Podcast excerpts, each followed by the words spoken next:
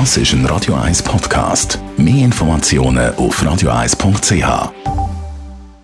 Die grünen Minuten auf Radio 1 werden Ihnen präsentiert von Energie 360 Grad. Nachhaltige Energielösungen für die Welt vom Morgen.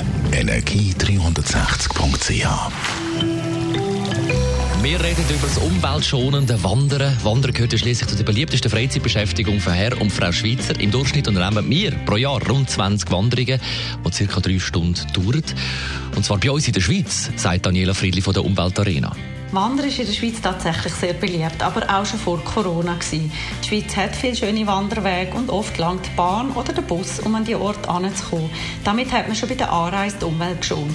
Wenn ich nämlich zwei Wochen Ferien im Inland mache und dabei die Naturwerte in der Schweiz geniesse, dann verursache ich etwa 20 Mal weniger CO2-Ausstoß, als wenn ich auf eine zweiwöchige Schiffskreuzfahrt in die Karibik gehe. Kann man Wandern also auch mit Ökotourismus gleichsetzen?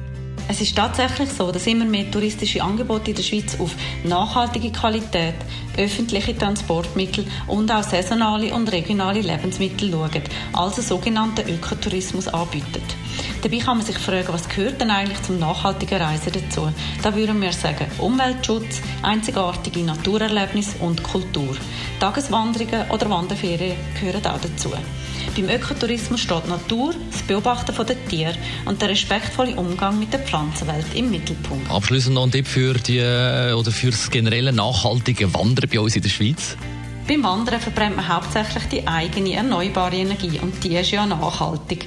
Natürlich muss man eine passende Ausrüstung haben, gute Schuhe, wetterabpasste Kleider, Rucksack mit Verpflegung, Regenschutz und Sonnencreme, immer Pausen machen und signalisierte Wanderwege nachgehen. Und wenn man im Naturpark ist, auch die Umweltschutzregeln nicht vergessen. Denn was man mitnehmen kann, sind persönliche Eindrücke und Fotos, aber sonst nichts anderes. Mehr Infos findet man unter wandern.ch. Die grünen Minuten auf Radio 1. Jederzeit zum Nachlass als Podcast auf radio1.ch. Und jetzt Céline Dion, einmal live und im Anschluss das Beste vom heutigen Morgen.